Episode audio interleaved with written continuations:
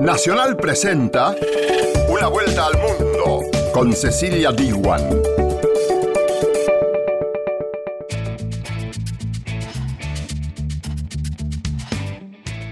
Arranca una vuelta al mundo, bienvenidos. Ya lo sabes, este programa lo hacemos junto a nuestras radios asociadas como Radio Francia Internacional, Radio Nacional de España y Radio Nacional de Paraguay y recorremos la actualidad internacional. Emmanuel Macron prohibió las marchas de los chalecos amarillos en algunas zonas de Francia y estalló la polémica. El análisis de las medidas con RFI. A un año del asesinato de la concejala brasileña Mariel Franco, Radio Nacional de España nos trae lo último del caso que conmociona a Brasil y que convirtió a Franco en símbolo de la lucha del feminismo. Ser asesinado, desaparecer, recibir amenazas y autocensurarse forma parte del día a día de quienes ejercen el periodismo en México. De este tema vamos a hablar con el periodista Indalecio Benítez se cumplieron ocho años de la guerra en Siria, un conflicto que dejó más de 500.000 muertos, millones de desplazados y miles de refugiados. ¿Cómo viven en el exilio quienes migraron? Lo cuenta Radio Francia. Estos fueron solo los títulos, ahora sí arrancamos con el desarrollo de Una Vuelta al Mundo. Una Vuelta al Mundo. Nacional, junto a sus radios asociadas. s'envole une chanson. El presidente francés sacó su artillería pesada contra los chalecos amarillos, destituyó al jefe de la policía de París, prohibió las manifestaciones en zonas con presencia de elementos ultra radicales y aumentó la multa para participar en manifestaciones prohibidas. Emmanuel Macron reforzó así las medidas de seguridad después de las violentas marchas de la última semana en los campos del liceo. Una vuelta al mundo. Nacional junto a Radio Francia Internacional. La primera marcha en que convergen los defensores del clima y los chalecos amarillos se vio tristemente eclipsada por los hechos de violencia que protagonizaron en la avenida de los Campos Elíseos los llamados Blacks Blocs. Estos militantes de la izquierda ultrarradical anticapitalista que quemaron algunas de las boutiques, restaurantes de lujo y entidades bancarias símbolo de la Francia de los ricos. Para Michel Viviorca, sociólogo especialista en el mal y la violencia, existe un error político en el tratamiento del conflicto social en Francia hay un problema altamente político del tratamiento de la violencia, porque prohibir las protestas en las calles no es democrático y dejar la violencia en las calles no es democrático tampoco. Claramente, si hay violencia es que hay rabia. Y hay rabia porque el tratamiento político de la crisis no existe. El tratamiento es represivo. Hay violencia, violencia de los actores y respuesta violenta del poder. Y cuando hay esta violencia, no se trata del contenido, no se habla del sentido del movimiento de los uh, Gilets jaunes. Las imágenes de los incendios en los campos elíseos fueron seguidas por las del presidente Macron vestido en esos momentos de esquiador en lo alto de las pistas bajo el sol de los Pirineos. La noche anterior, la prensa People había revelado un video en el que el ministro del Interior francés baila abrazado a una joven en una discoteca parisina. Imágenes que aumentan la idea de la desconexión entre las élites políticas y el pueblo francés un malestar social que el gobierno ha intentado canalizar en unos grandes debates a nivel nacional, pero que a juicio de Michel Viviorca no se han traducido en un verdadero diálogo. El gran debate no es el presidente que habla con los gilets jaunes, no es la posibilidad de crear un sistema de actores nuevos, políticos o sociales. Hoy ya hay sectores que no han recibido propuestas que permite el diálogo. Entonces, estamos en una situación muy peligrosa. Hay que reconstruir un sistema político que funciona, que no es únicamente el poder al centro y después nada a la izquierda, nada a la derecha y extremismo de derecha, extremismo de izquierda. Eso no puede funcionar. Estamos en un momento donde no hay respuestas políticas porque no hay sistema político. Las medidas anunciadas por el presidente francés arrancaron este lunes con la destitución del jefe de la policía de París, la prohibición de las manifestaciones que se reivindiquen de chalecos amarillos en los barrios más afectados si hay conocimiento de la presencia de ultras y un aumento considerable en la multa por participar en una manifestación prohibida. Una vuelta al mundo por la radio de todos. Voy a cantar un corrido de alguien que yo conocí, periodista distinguido por su plumera temido desde Tijuana, Madrid. Desde el año 2000, 145 periodistas fueron asesinados en México en un contexto de violencia extrema por el auge de las organizaciones delictivas. Para hablar sobre este tema tomamos contacto con Indalecio Benítez Mondragón. Él es periodista, crítico mexicano, fundador de la radio comunitaria La Calentana Mexiquense en el estado de Guerrero. Le damos la bienvenida aquí, Indalecio. Aquí estamos trabajando y activos en haciendo nuestras actividades periodísticas en México. Lo convocamos para hablar sobre la situación del periodismo en su país y usted fue víctima de, esta grave crisis que hay porque en agosto del 2014 un grupo de sicarios del cartel de Guerrero Unidos intentó asesinarlo a usted, Indalecio, y los atacantes terminaron lamentablemente matando a su hijo, Juan Diego, de 12 años. ¿Cómo es seguir ejerciendo el periodismo en este contexto? Con autocensura, limitados en ejercer nuestra actividad periodística, muy enmarcados, pero, pero bueno, seguimos eh, haciéndolo eh, a sabiendas de que estamos en medio de dos fuegos, entre el fuego de, de los grupos criminales y también por parte de los gobiernos, porque hay que mencionar que gran parte de estos atentados, si bien es cierto que los perpetra el crimen organizado es por complicidad y por corrupción con los gobiernos. Un 80% de los atentados que se hacen a los periodistas proviene de las autoridades que utilizan al crimen organizado como los ejecutores de estas acciones. De los propios funcionarios, está contando usted. Así es, Así es, son los propios funcionarios, es la corrupción, el cáncer que tiene México, que está súper contaminado, que es lo que ha provocado este auge de asesinatos en contra de los periodistas. Precisamente este fin de semana tuvimos otro asesinato de otro periodista en Nayarit y la verdad que ha sido lamentable. En lo que va del año van cinco asesinatos ya. Cinco asesinatos de periodistas. Eh, además de defensores de derechos humanos y activistas sociales que han sido asesinados. Pero solo en lo que va del año, cinco periodistas asesinados ya. Y en su caso, ¿por qué fue que, lo atacaron en su radio?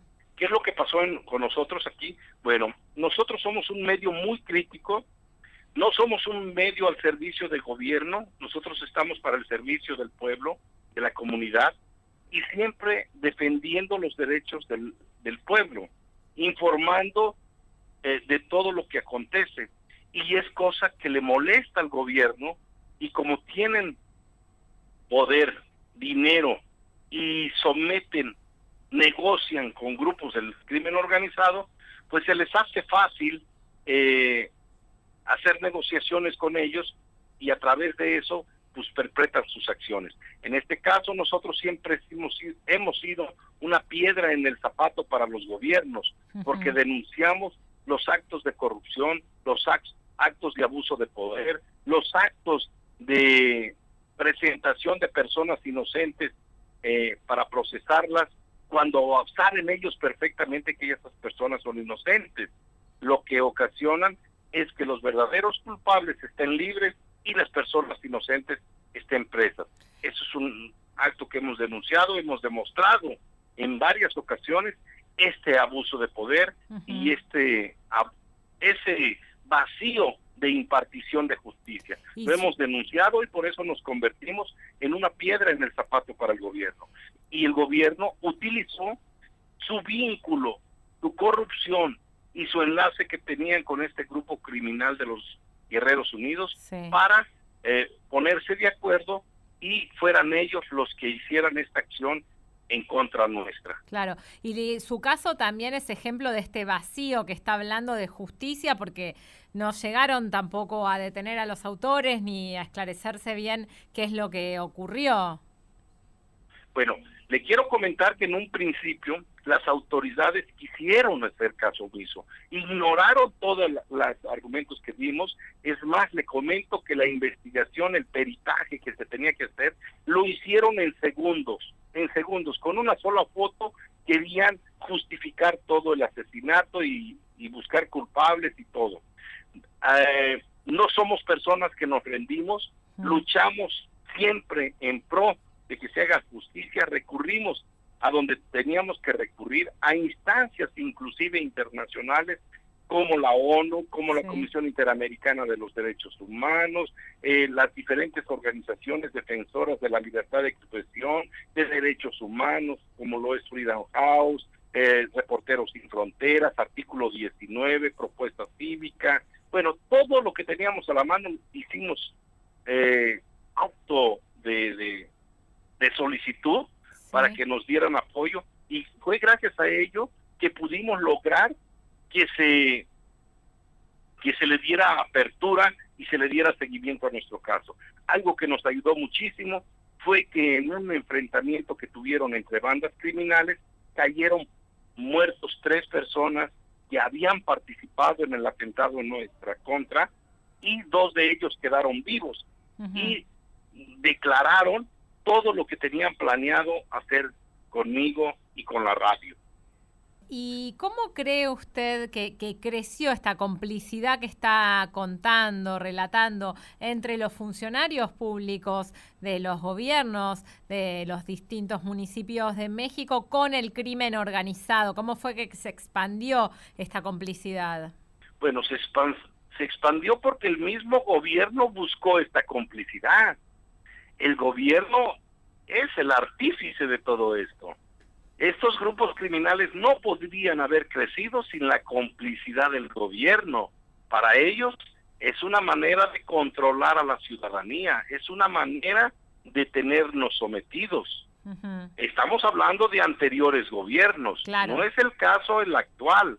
¿Hay El cambios actual con el actual gobierno de López Obrador? Claro que hay cambios.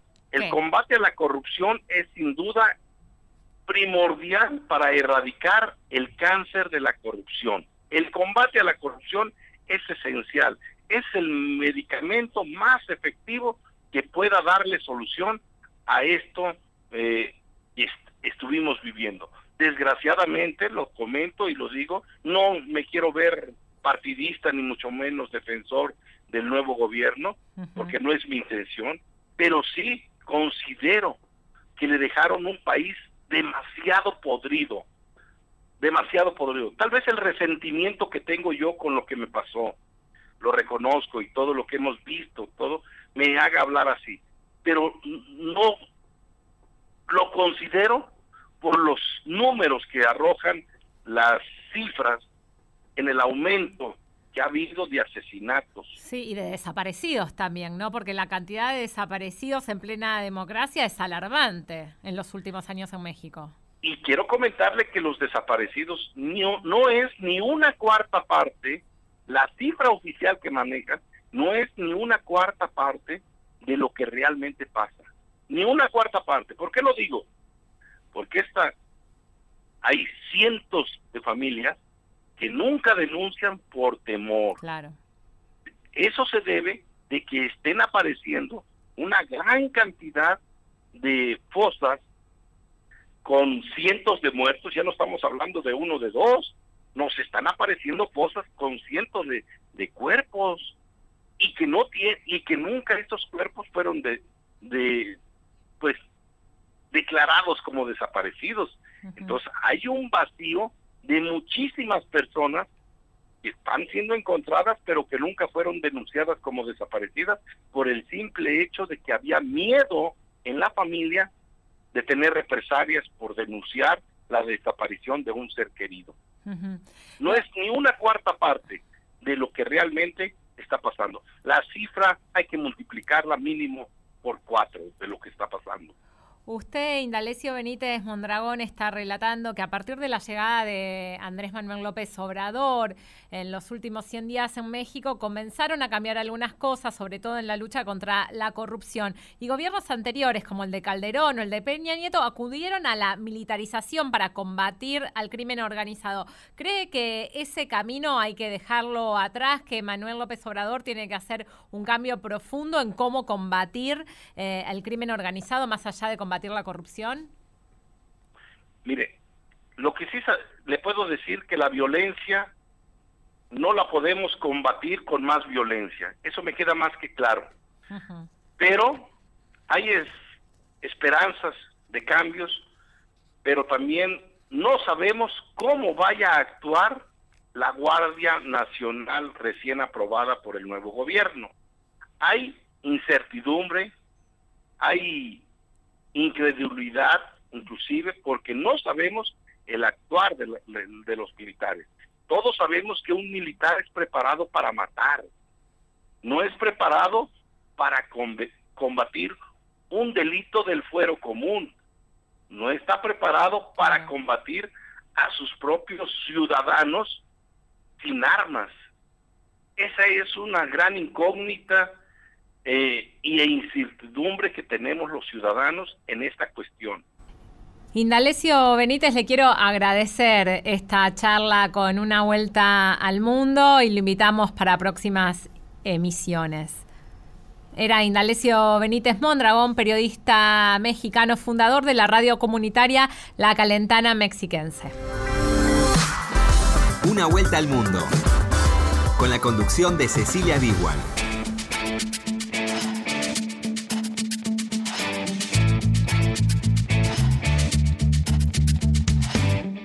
Continuamos aquí en Una Vuelta al Mundo con Diego Rosato, que es nuestro operador técnico, y Cristian Brennan en la producción. Gracias por escucharnos en todo el país a través de las 50 emisoras que tiene Radio Nacional, también por la M870, y ahora se sumó el podcast que lo encontrás en la página de la radio, que es www.radionacional.com.ar.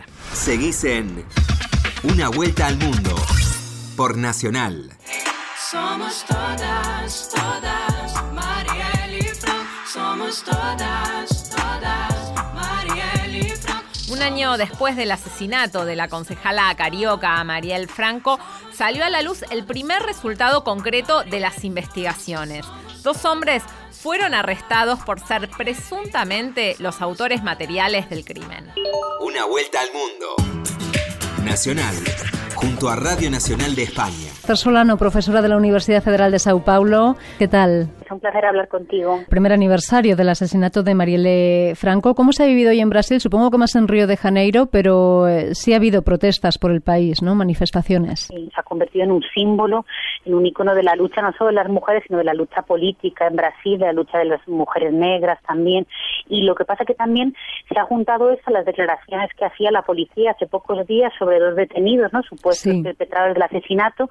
Entonces, está todo muy a flor de piel y por un lado, pues están estos homenajes, pero por otro lado, la verdad que lo que la gente se pregunta y un poco la exigencia nacional es que se diga quién mandó matar a Marielle, ¿no? Porque parece que son los operadores de la tragedia los que están en la, en la cárcel, pero no sabemos quién comandó toda la operación, ¿no? Y todo indica que probablemente puede ser quizá incluso una figura política y bueno, creo que las conexiones ahí pueden ser bastante tenebrosas. Sí, de hecho quería eh, preguntarte por, por lo que se está contando en Brasil, porque eh, leyendo un poco las noticias que se habían publicado, eh, bueno, estaba leyendo que, que entre las detenciones eh, está la de un ex policía militar que, bueno, fue detenido cuando salía de su casa en Río de Janeiro, en una residencia, en una zona elitista, donde también Bolsonaro tiene residencia y que incluso hay más vínculos ya en este caso con el hijo de, de, Bolsonaro. Obviamente esto no, no se ha demostrado, pero, pero ¿qué se sabe hasta, o qué se cuenta en Brasil de esos vínculos, de esas relaciones, de los datos que se tienen de, del caso?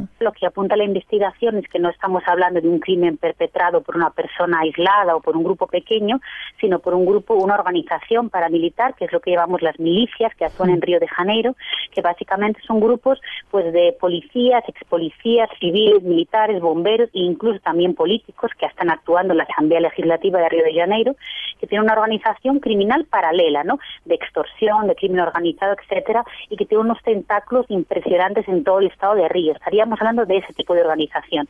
Y lo que preocupa todavía más, por ejemplo, el hijo, uno de los hijos de Jair Bolsonaro, que era diputado federal por Río y ahora senador por Río, tenía como empleados a dos familiares de uno de los milicianos más importantes de la ciudad y por ejemplo otro de los hijos menor de Bolsonaro se ha descubierto ahora que era novio de una de las hijas de uno de estos milicianos no entonces hay unas relaciones un poco promiscuas de la familia Bolsonaro que evidentemente no indican que haya una conexión directa con el crimen de Marielle, Mm. pero lo que indican es una cercanía pues bastante problemática con este grupo miliciano que básicamente es un poder paralelo criminal instaurado en Río.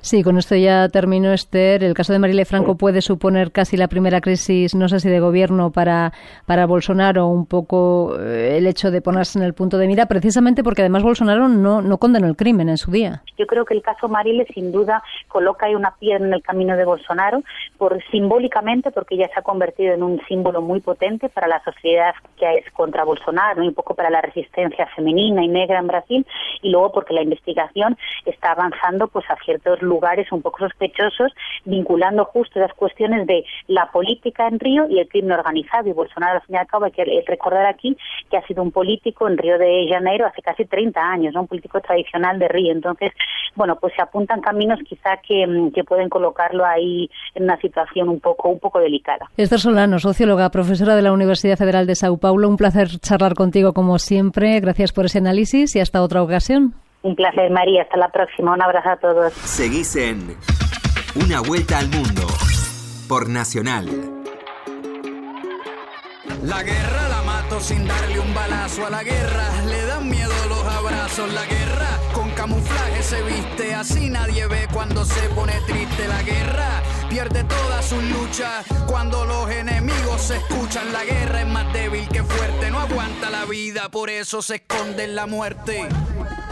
A ocho años de la guerra en Siria, 5 millones de refugiados siguen desamparados, buscando un lugar seguro donde vivir. La mayoría están en campos de refugiados en países limítrofes como Turquía, Líbano y Jordania. Y otros 6 millones de sirios tuvieron que desplazarse dentro del país huyendo de la guerra. Radio Francia Internacional. El ventilador sopla a toda potencia en la sala de espera del dispensario de Camida Los, una pequeña ciudad de la región de la Bekaa, al este del Líbano, una zona en la que viven más de 300.000 refugiados sirios. Una mujer espera sentada que su hijo sea atendido. Es oriunda de Idlib, una provincia del noroeste sirio, actualmente bajo la influencia de varios grupos yihadistas. Mientras espera, conversa con Zakiya Koronfol, coordinadora de la ONG libanesa AMEL, que gestiona el centro de salud. Ella dice que ayer los servicios de inteligencia libaneses llamaron a su esposo para informarle que su visa de residencia no estaba en regla desde hace mucho tiempo y que debía pagar para renovarla unos dos mil dólares, pero su familia no tiene un centavo. Entonces piensa que su marido tendrá que ir a prisión durante seis u ocho meses. No lo van a deportar porque en el Líbano no hacen eso, pero sí envían algunas personas a la cárcel. Esta mujer dice que en ese caso es mejor que vuelvan a su país, porque según ella, allá serán libres y serán respetados como sirios. Si siguen presionando a su familia, puede que regresen a Idlib, aunque esa ciudad siga estando a manos de los islamistas. Entonces, sí, la situación es complicada, pero si le ofrecen garantías en otro lado, ella podría volver a Siria.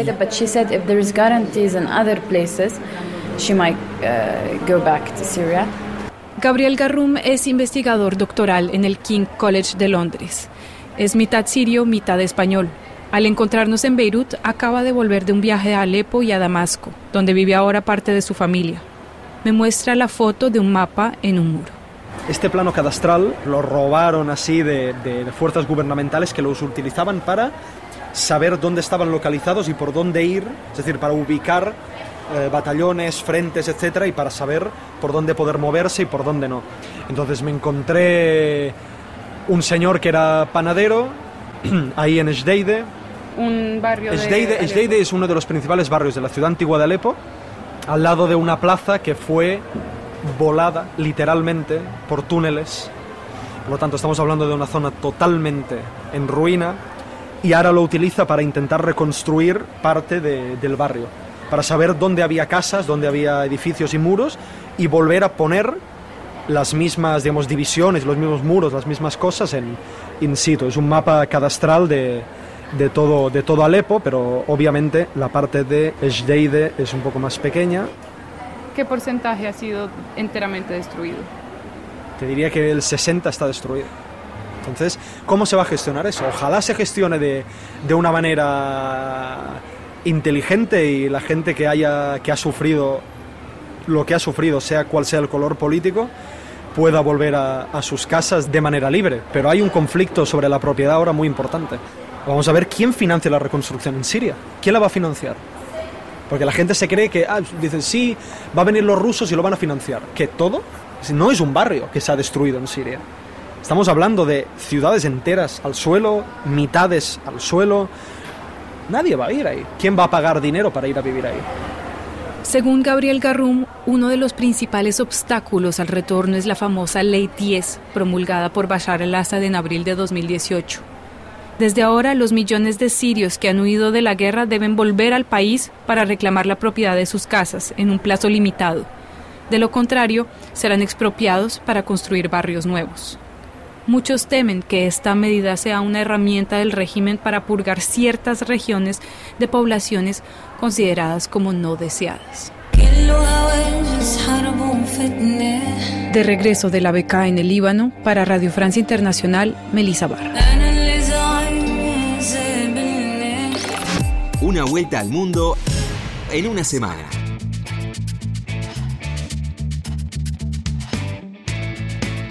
De esta manera terminamos con este programa Una Vuelta al Mundo y nos reencontramos la semana que viene.